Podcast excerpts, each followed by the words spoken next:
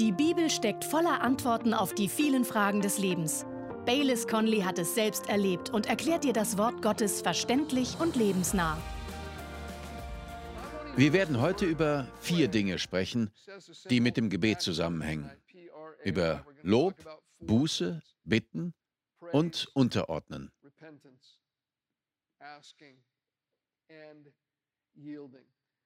Die einfachste Definition von Gebet ist Kommunikation mit Gott. Wenn Sie eine Bibel zur Hand haben, schlagen Sie einmal Psalm 100 auf. Wenn wir zu Gott kommen, ist es immer am besten, mit Lob zu beginnen.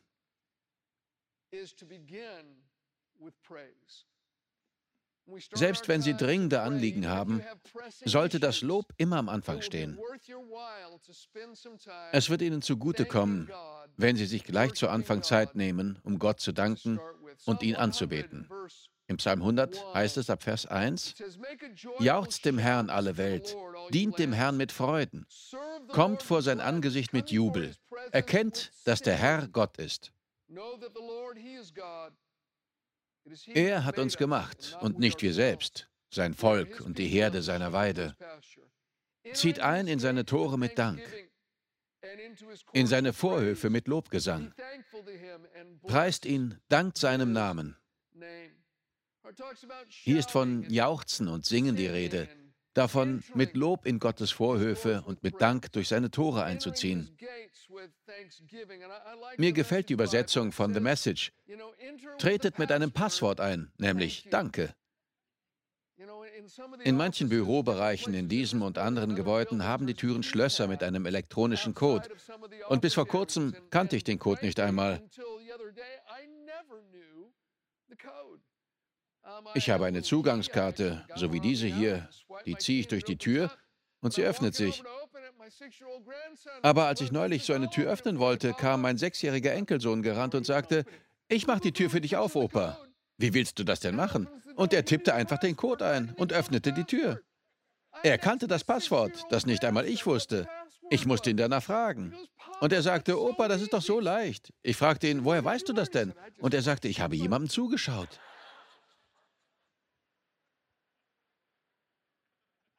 Das Passwort, um in Gottes Gegenwart zu kommen, lautet Danke.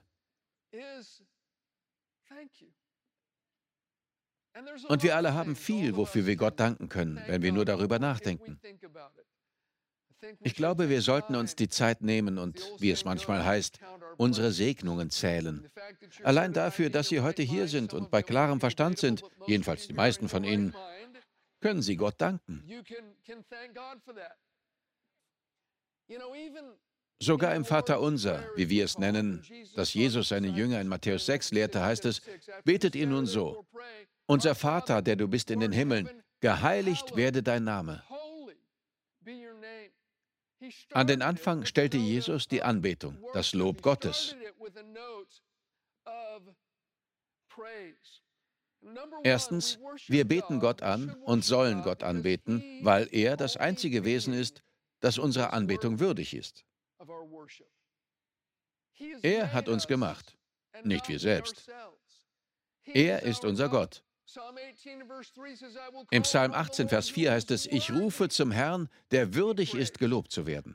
Und Offenbarung 4, Vers 11, du bist würdig, unser Herr und Gott, die Herrlichkeit und die Ehre und die Macht zu nehmen, denn du hast alle Dinge erschaffen und deines Willens wegen waren sie und sie sind erschaffen worden.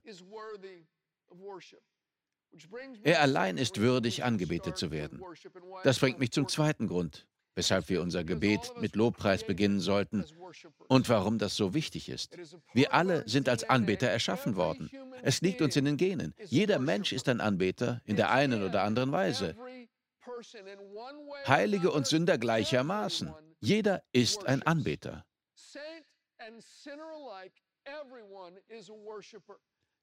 Jeder, jeder betet etwas an. Jeder ist ein Anbeter. Anbetung liegt in unserer Natur. Doch es existiert nur ein Wesen, das unserer Anbetung wert ist. Und das ist unser Gott. Drittens ist Anbetung wichtig, weil sie Gott ehrt. Und sie hat auch positive Nebeneffekte für uns. Die sind zwar nicht der Hauptgrund, warum wir Gott loben und anbeten, doch sie treten ein. Unsere Anbetung bringt und hält auf. Alle zusammen. Sie bringt und hält auf. Erstens, unsere Anbetung bringt Gottes Gegenwart herbei. In Jesaja 64, Vers 4 heißt es in einer Bibelübersetzung über Gott: Du begegnest dem, der jubelt. Im Psalm 22, Vers 4 heißt es über Gott: Du wohnst unter den Lobgesängen Israels. Wörtlich, Gott thront über dem lobenden Gesang seines Volkes. Die Autorität und Majestät und Gegenwart Gottes kommen und erfüllen die Atmosphäre, in der wir Gott loben. Der Jakobusbrief wendet dieses Prinzip an, wenn es dort heißt, naht euch Gott und er wird sich euch nahen. Der beste Weg, der mir einfällt, um mich Gott zu nähern, ist durch Anbetung und Lobpreis. Wenn Gottes Gegenwart kommt, kehrt auch Freiheit ein. 2. Korinther 3, Vers 17 sagt uns, wo der Geist des Herrn ist, ist Freiheit. Heute muss ich an einen Freund denken, der mich vor Jahren einmal absolut panisch anrief. Er hatte sich in eine Zwickmühle manövriert. Er hatte einige falsche Entscheidungen getroffen und nun musste er die bitteren Früchte dieser Entscheidungen essen. Er war völlig mit seinem Latein am Ende, als er mich anrief. Normalerweise ist er jemand, der immer einen kühlen Kopf bewahrt. Aber jetzt war er vollkommen panisch. Bayless, was soll ich nur machen? Das und das ist passiert und ich bin dafür verantwortlich, aber was soll ich jetzt machen? Ich wusste nicht, was ich ihm raten sollte. Außer einer Sache. Ich sagte, Bruder, das Einzige, was ich dir gerade raten kann, ist, dass du Gott loben und anbeten musst. Lauf meinetwegen in deiner Küche hin und her und heb die Arme. Du musst Gott dein Lob laut entgegenrufen und singen.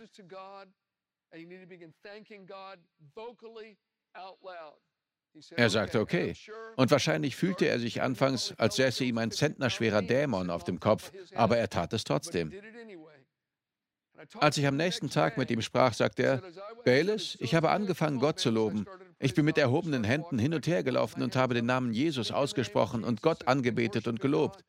Und die Verwirrung hat sich gelichtet und Gottes Friede kam. Und Gott hat mir gezeigt, was ich tun soll.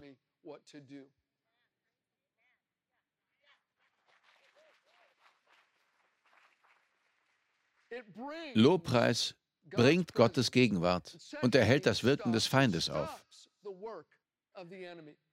Das können wir in den Psalmen nachlesen.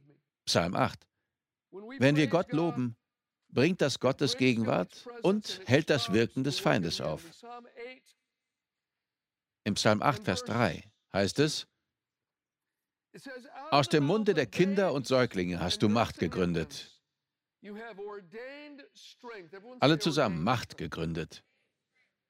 Hast du Macht gegründet wegen deiner Bedränger, um zum Schweigen zu bringen den Feind und den Rachgierigen. Aus dem Munde der Kinder hast du Macht gegründet wegen deiner Bedränger, um zum Schweigen zu bringen den Feind und den Rachgierigen. Jesus zitierte diesen Vers aus Psalm 8. Die Kinder lobten Jesus laut und die religiöse Elite war darüber sehr aufgebracht. Hörst du, was diese Kinder machen? fragten sie. Jesus zitierte Psalm 8, Vers 3. Doch er zitierte ihn nicht nur, sondern interpretierte ihn. Weil Jesus das lebendige Wort ist, kann er das geschriebene Wort interpretieren. Bitte schlagen Sie im Matthäusevangelium Kapitel 21 auf, wo wir von dieser Begebenheit lesen. Matthäus 21, ab Vers 15.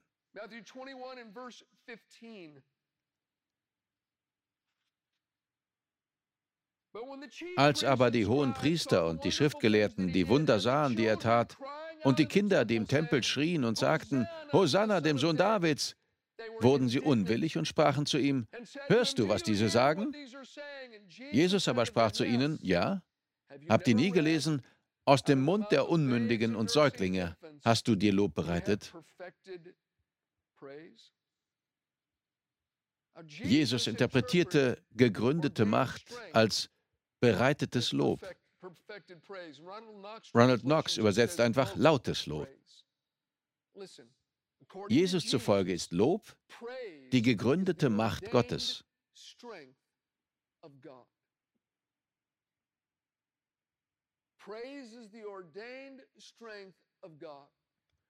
Warum? Wegen deiner Bedränger, um zum Schweigen zu bringen den Feind und den Rachgierigen. Der Ausdruck zum Schweigen bringen im Hebräischen heißt nicht einfach ruhig machen. Das ist auch enthalten, aber es bedeutet, jemanden dazu bringen, alle Aktivitäten einzustellen. Wenn jemand sagt, der Teufel greift mich an, dieses und jenes geht schief und jedes Mal, wenn ich mich umdrehe, passiert dies oder jenes, ein Kollege hat mich ohne Grund angegriffen und das und das läuft bei mir falsch. Sie möchten den Fortschritt des Bösen aufhalten? Dann beten Sie Gott an.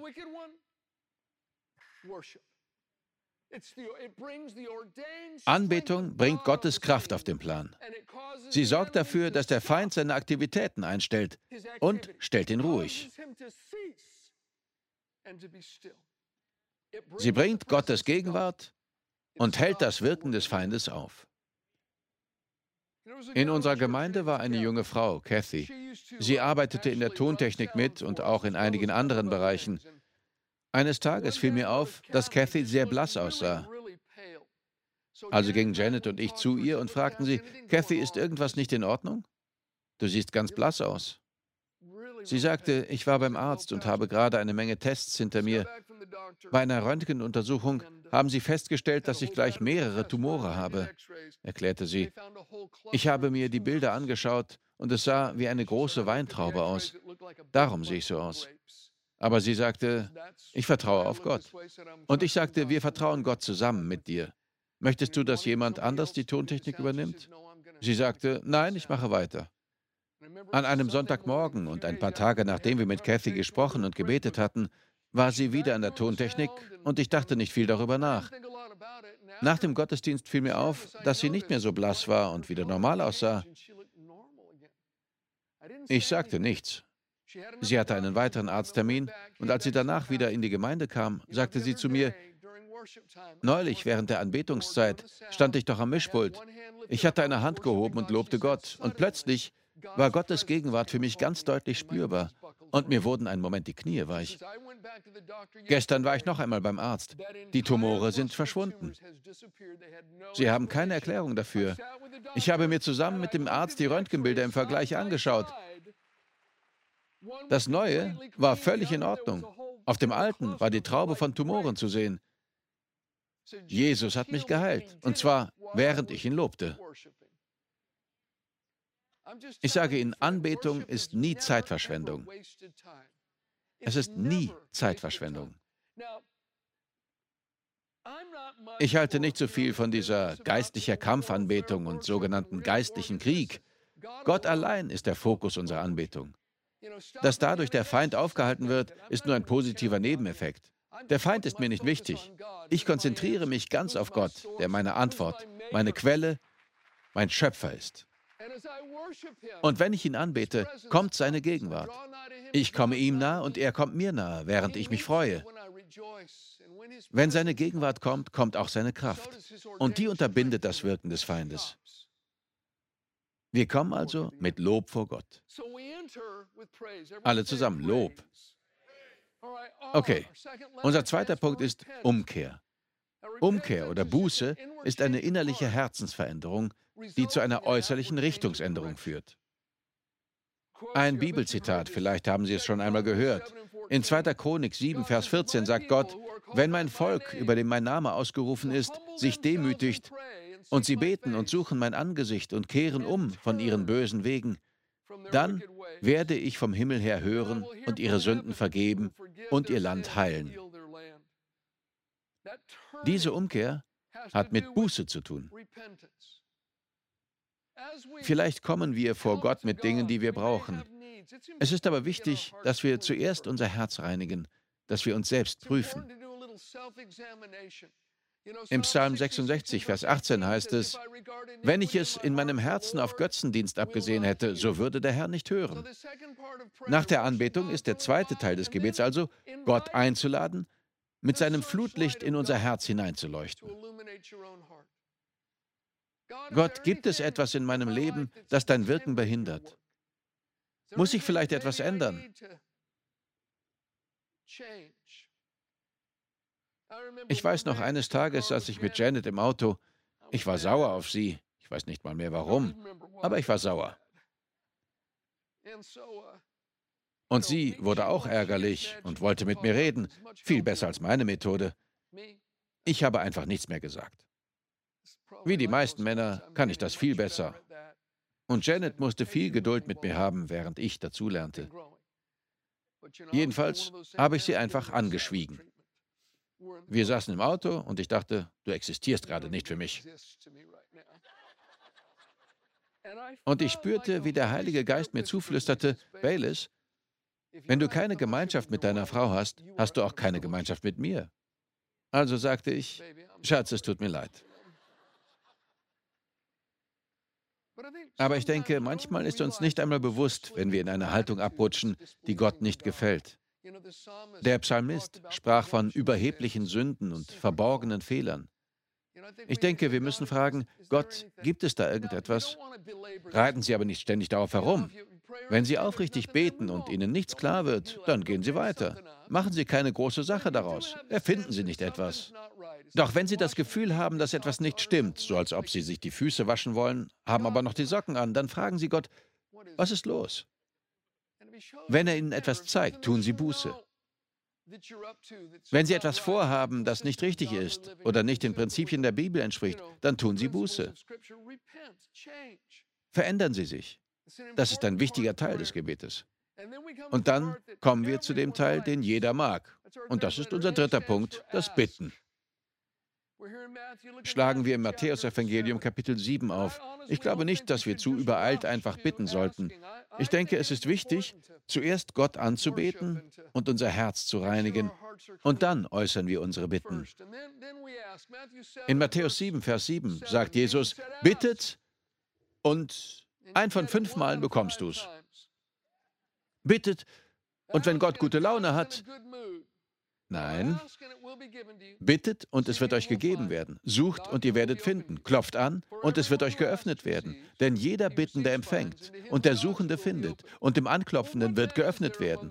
Oder welcher Mensch ist unter euch, der, wenn sein Sohn ihn um ein Brot bittet, ihm einen Stein geben wird? Und wenn er um einen Fisch bittet, wird er ihm eine Schlange geben?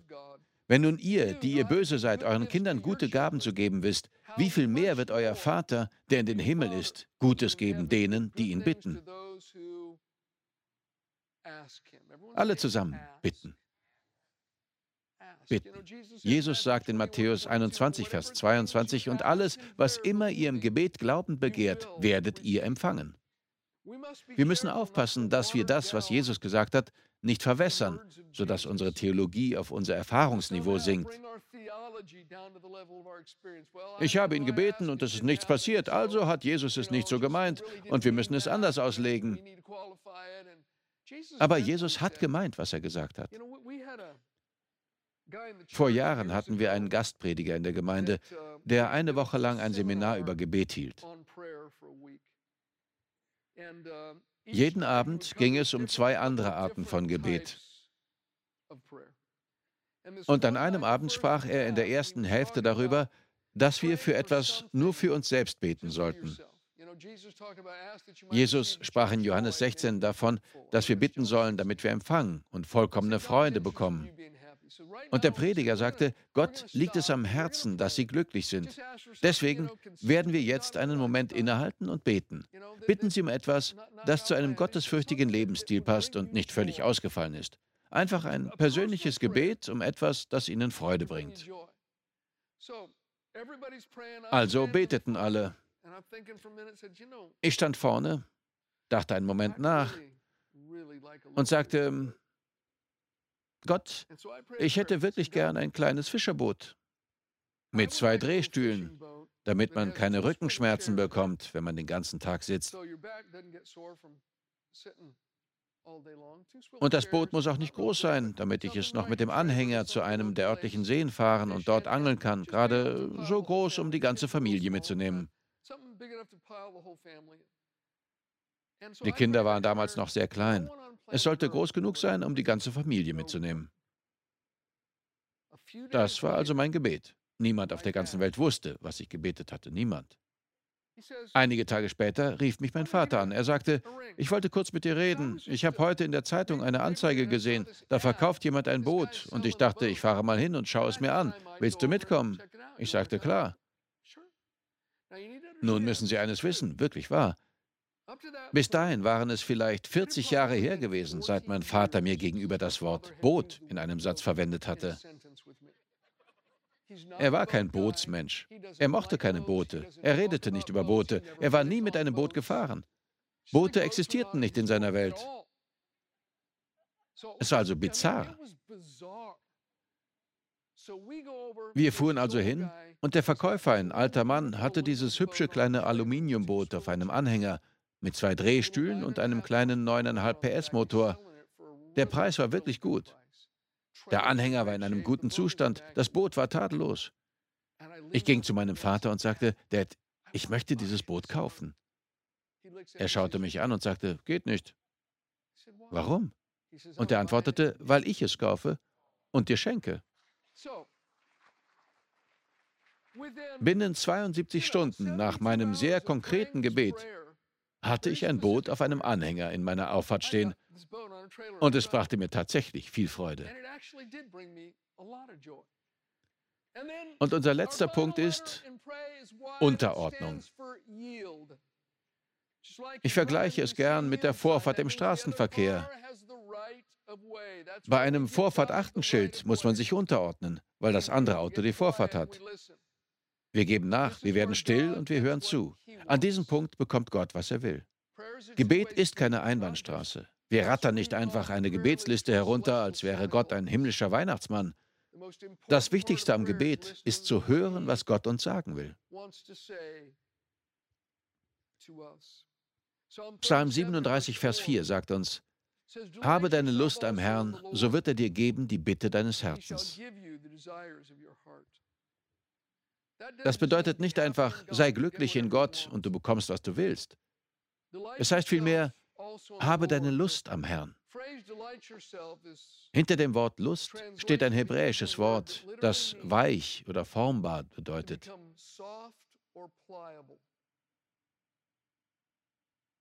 Wenn wir weich und formbar vor Gott werden, wird er uns geben, was wir uns von Herzen wünschen.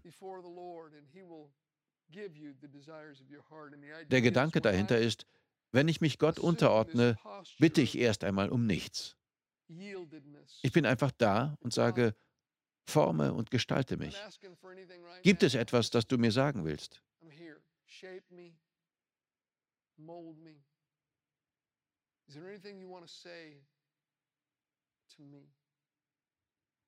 Und wenn wir diese formbare Haltung vor Gott einnehmen, heißt es in dem Psalm, dass er uns unsere Herzenswünsche erfüllen wird. Das heißt, glaube ich, nicht, dass Gott uns alles gibt, was wir wollen. Ich denke, es heißt, dass Gott uns Wünsche schenkt und uns dann durch diese Wünsche lenkt.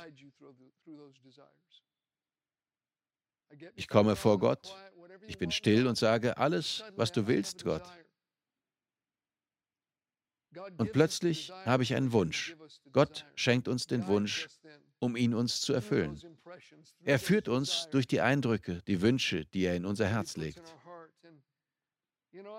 Ich glaube, Sie sollten an dem Punkt, an dem Sie sich unterordnen, einige Fragen stellen und dann still sein und zuhören. Es sind einfache Fragen wie, Herr, möchtest du, dass ich irgendetwas in meinem Leben ändere?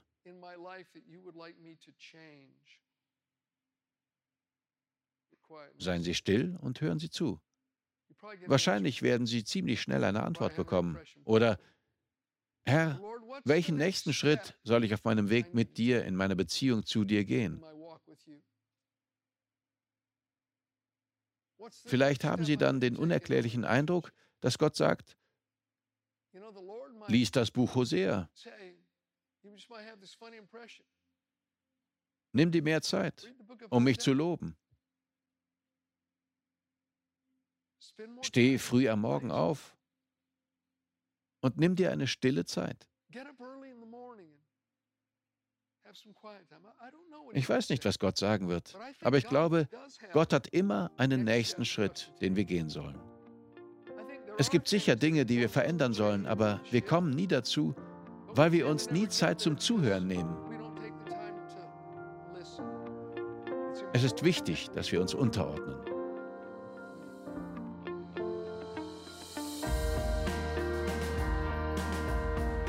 Wir danken dir fürs Zuhören. Weitere Predigten sowie eine tägliche Andacht von Baylis findest du kostenlos auf baylis-conley.de. Gott segne dich.